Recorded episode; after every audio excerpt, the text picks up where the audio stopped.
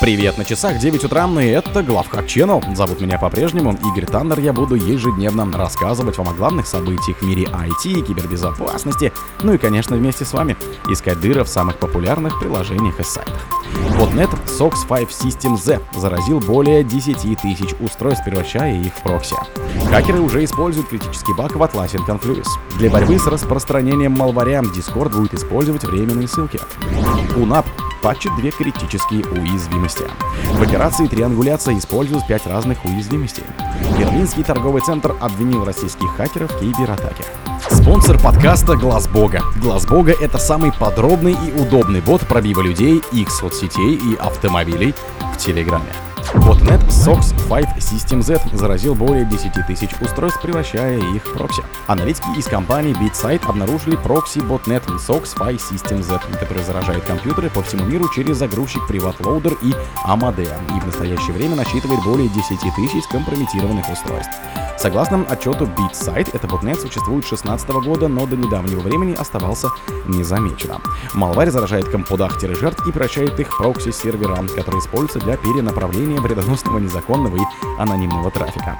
Доступ к SOX Spy System Z продается другим преступникам, которые платят от 1 до 140 долларов в день в криптовалюте за использование мощностей ботнета. Упомянутый приват-лоудер Yamade распространяются самыми разными способами посредством фишинга, набора эксплойтов, вредоносных реклам, тройнизированных исполняемых файлов, загруженных из P2P сетей, ну и так далее. Хакеры уже используют критический баг в Atlassian Confluence.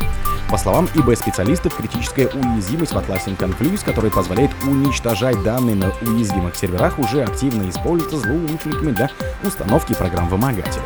Напомню, что эта проблема получила свой идентификатор, а именно 9,1 балла из 10 по оценке уязвимости и затрагивает все версии Confluence Data Center и Confluence Server. Уязвимость связана с некорректной авторизацией. И еще на прошлой неделе разработчики предупреждали, что злоумышленники могут использовать баг уничтожения данных на уязвимых серверах.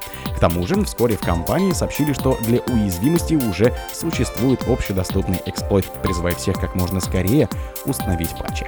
Для борьбы с распространением малварея Discord будет использовать временные ссылки.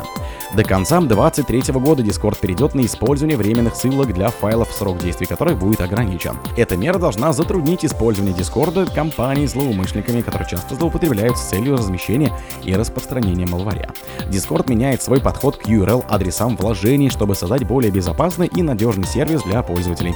В частности, это поможет нашей команде безопасно ограничить доступ к нежелательному контенту и в целом сократит количество вредоносных программ, распространяемых с помощью нашей CDN, сказать представители компании.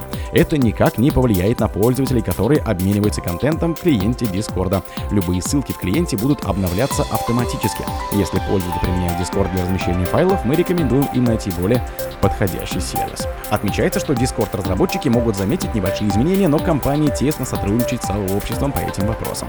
Ожидается, что изменения будут внедрены до конца 2023 года, и в ближайшие недели разработчики получат более детальную информацию.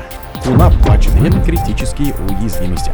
Представители КУНАПа предупреждают о двух критических уязвимостях, связанных с инъекциями команд, которые затрагивают различные версии операционных систем UTS и приложений на нас компания.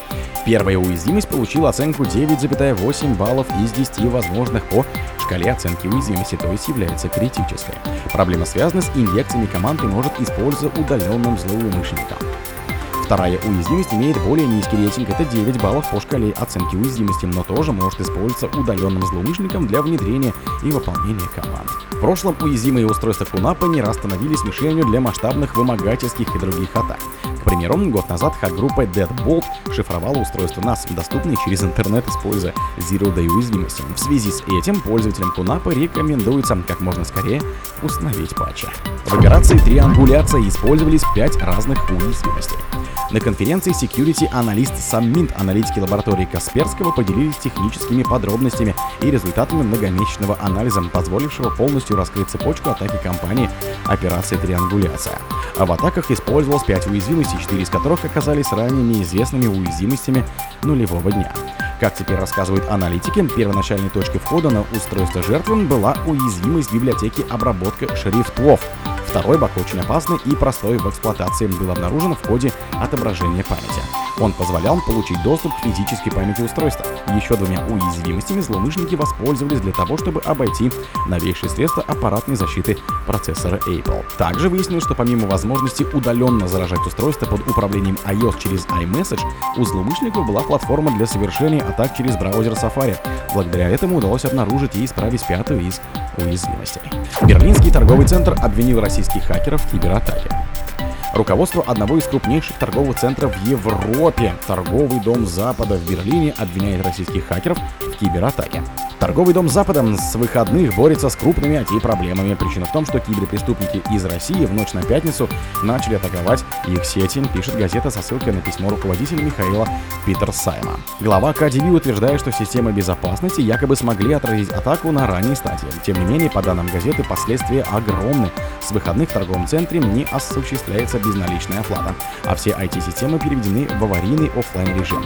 Петер Сайм заявляет в письме, что на данный момент операции по карте уже восстановлены, но периодически происходят сбои. О других событиях, но в это же время не пропустите. У микрофона был Игорь Таннер. Пока.